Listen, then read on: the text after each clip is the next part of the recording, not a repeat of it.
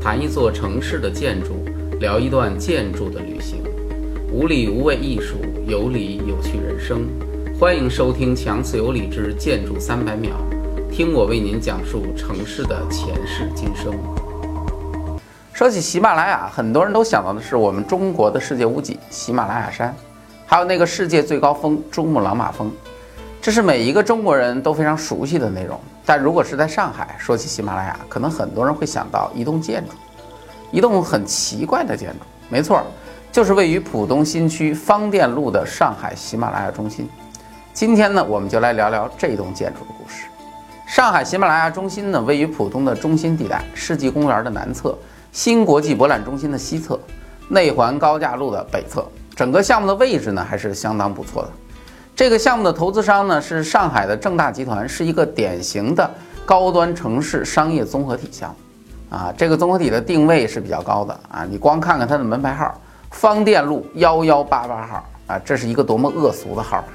一般这种恶俗号码的项目，基本也都挺土豪的。比如这个项目里呢，包含了酒店、商业、艺术、观演很多种业态。这个项目呢，与传统商业项目来说呢，唯一的区别应该就是它还有艺术这个部分的设计内容啊。比如它的酒店就有所谓的艺术酒店，另外呢还有一个美术馆。为什么要在商业项目中植入艺术呢？啊，看看我们当初曾经讲过的北京的侨福芳草地，啊，商业项目植入艺术，我认为一方面肯定和老板个人的喜好有关。而另一方面呢，普通的商业做得再好啊，你也不过就是一个卖东西的。一旦贴上了艺术的标签，就让人感觉不一样了，立马就会让商业上升为一个很高雅的东西。所以，一个商业项目如果想要抬高身价，最佳的选择就是和艺术找关系。上海正大集团的老板呢，是上海著名的民营企业家戴志康。这位戴老板呢，本身对于建筑还是有自己的理解与追求的。所以，当这样一个项目被确定要做的时候呢，他找来了大名鼎鼎的日本建筑大师吉西新。说起吉西新呢，听过我节目的应该并不陌生。我在第一季节目中《金融街规划》当中提到过这位日本老头儿啊。这个白发老头儿呢，当年的作品是依靠魏建成作品成名的，被称为魏建成大师啊。当然那是很早以前的事儿了。现在呢，还是有很多项目都已经建成。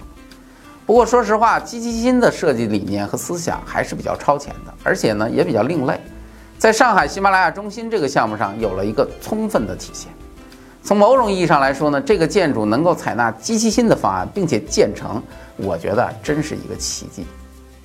基基新的这个喜马拉雅中心的建筑方案呢，简单来说设计了三个东西，两头呢有两个高层建筑，四四方方，一个呢是位于最北侧的五星级酒店。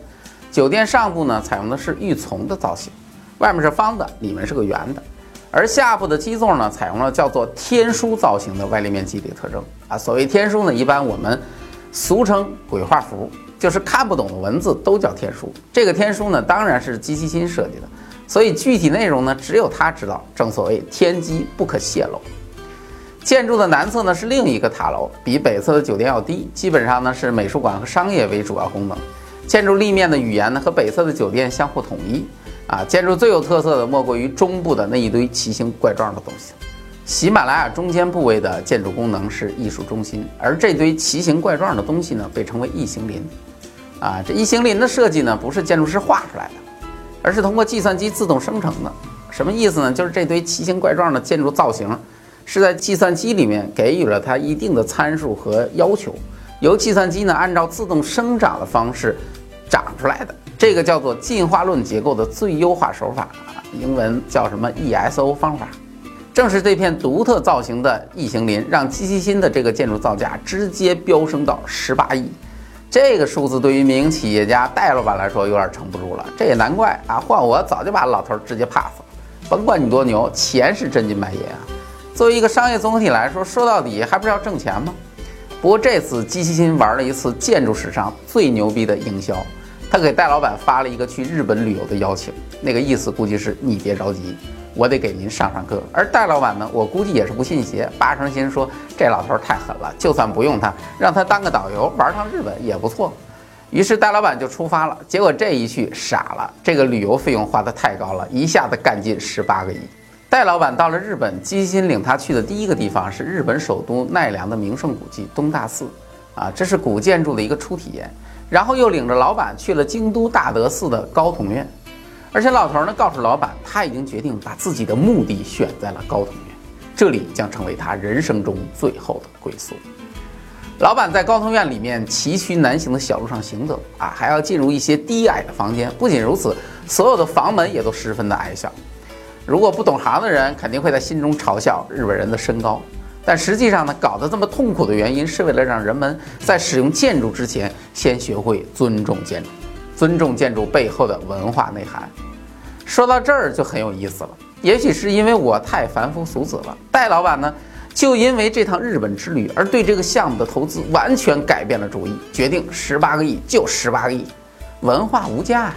但问题是我到现在也没搞懂，一个对于建筑的尊重和机器心的异形林设计到底有什么关联？